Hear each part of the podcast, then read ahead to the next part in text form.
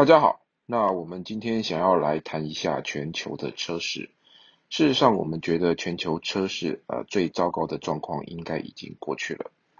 那当然之后呢，会有机会慢慢回温，尤其是下半年跟明年，我们觉得全球车市有望呈现一个报复性反弹。事实上，全球的车市不是只有今年不好啊，其实已经差了好几年。从二零一八年之后。全球车市就开始进入一个衰退的状况。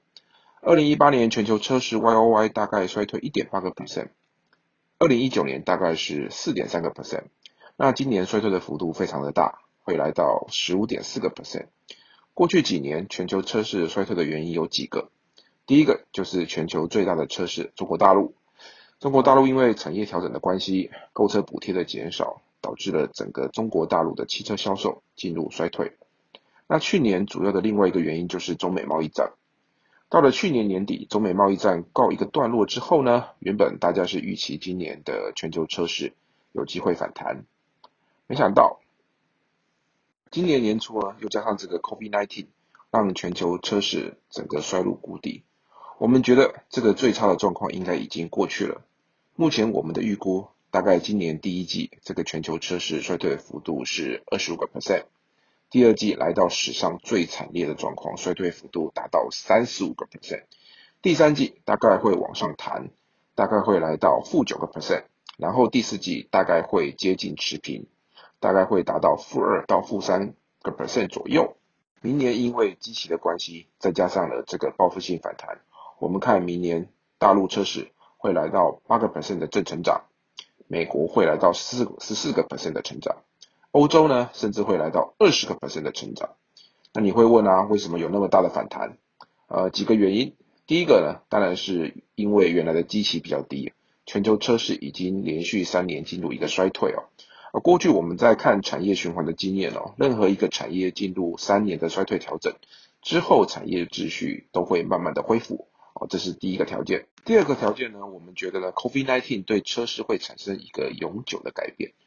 COVID-19 让很多产业回不去了，但是人类对于旅行的需求呢，其实一直都在啊。你不可能每天关在家里看 Discovery 哦。大家想要出去玩，你又不想搭大众交通工具，那比较好的方法呢，那就是你自己买车哦，买比较大的车哦，比如 SUV 这种大车。你说这个是我们的猜想吗？哦，事实上也不是哦。你看台湾的反应就知道了哦。台湾六月份的新车挂牌数是四点一万辆哦，这是一个非常惊人的数字哦。MOM 来到二十三个 percent，YOY 八个 percent 哦，啊，这个过去五年来的六月的新高哦。那其实这个某个程度上也反映出哦，大家对于这个未来旅游的这个趋势哦，大家会改用短程的旅游哦，附近区域的旅游去取代长途的旅游，去取代跨国的旅游。那这可能会变成未来的旅游趋势哦。那如果这个趋势呢，它成型的话呢，那你就需要交通工具。那这个时候呢，汽车可能是你的首选哦，全家人挤在车子里面可能会比较安全哦，比你去挤这个大众交通工具来的安全。所以我们觉得哦，COVID-19 对全球的车市哦，虽然带来很大的冲击哦，但它也带来了这个全球车市的一个典范的转移哦，这是一个非常重要的改变哦。那未来呢，这个买大车住大房哦，可能是一个比较大的趋势哦，大家可以持续的关注哦。那另外一个呢，我们觉得对于全球车市会有一个比较大的影响的是中国大陆最近发生的这个洪灾哦，所以当然呢，中国大陆发生这个水灾呢，短期对中国大陆经济呢是不太有利的哦。不过根据过去经济学家的研究哦，国力较强的国家呢，面临这种呃天然灾害哦，对于国家的 GDP 呢，哎，通常其实是这个短空，但是其实是长多哦。短期他们 GDP 啊，当然会受到影响啊，但是因为他们的复原能力很强。哦，以现在中国大陆的这个经济条件呢，我们觉得它后面的这个复原能力应该会非常的强，所以我们觉得呢，现在市场估计哦，明年中国大陆的车市哦复苏是八个 percent，我们都觉得有一点点低估。那这个里面呢，当然包含水灾之后呢，大大家对于这个汽车新车的需求哦，一定也会开始往上走。那此外呢，大家遇过洪灾、水灾之后呢，那你就会慢慢去开始思考，那你要买什么样的车子哦？那我最常问这样一个问题哦。如果你今天遇到水患的风险的时候你是要买电动车比较好呢，还是买燃油车比较好？那很多人呢，这个十之八九想都不想就回答我哦，就说啊，当然是这个呃燃油车比较好哦。那其实是错的哈。那事实上呢，电动车因为电动的关系呢，电动车防水系统其实是比燃油车来的优异哦。也就是说，同样遇到一个池塘的时候呢，电动车成功开过去的几率哦，是比燃油车来的高的哦。甚至你去看这个马斯克的他的推特哦，他自己也有讲哦，要是 Tesla 掉到湖里去的话，只要不沉下去哦，它其实是可以连续前进三十分钟。也就是说，大家经历过这个状况之后呢，大家要去思考哈，如果今天哦。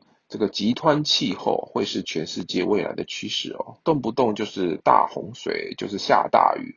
那你要买车，或者是你要换车的时候啊，你会去想一想啊，这个电动车这个选择或许会比燃油车这个选择来的更好。那当然，最近特特斯拉这个股价涨翻了，很多人在问哦，特斯拉的股价有没有过高？老实说，这个我也不知道。那不过我想讲的是说。目前电动车正在复制历史上哦燃油车取代马车的历史轨迹有，什么意思呢？一九零零年哦，福特 T 型车出来后，燃油车开始要取代马车的时候了。我们看到燃油车一开始遇到的这个问题哦，很像现在电动车遇到的问题。什么意思呢？那个时候呢，拒绝买燃油车的人还是要买马车的人呢？最重要的理由就是哦，你燃油车开一开可能会没有油。那那个时候加油站没有现在这么普遍。那没没有油，你要下来推车子吗？那我马车马累了，旁边吃吃草就好了哦。你听听看这个论述哦，像不像现在大家对电动车的批评？哦，电动车要充电很不方便啦，燃油车没有油，随时下去高速公路就可以找到加油站把油加满。哦，事实上哦，这些东西哦都是会改变的哦。如果我们去看哦，一九零零年到一九五零年燃油车在取代马车的过程当中哦，前面八年哦。燃油车的每千人保有量从零开始哦，其实和非常缓慢的爬升哦，一路也只来到了九辆而已。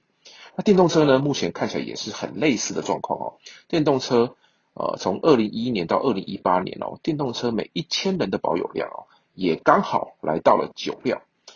如果你去把历史的轨迹哦叠合在一起看的话，你可以发现哦，事实上。哦，这个电动车呢，还真的完整的在复制哦，燃油车在取代马车的历史轨迹哦。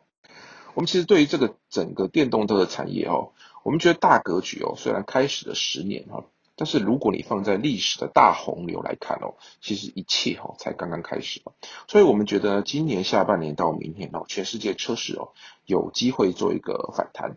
那过程中呢，大家要注意两个车哦，第一个车就是大车 SUV 等哦。第二个车呢，就是电动车，这是我们觉得最有机会的两个族群哦，提供给各位做一个参考。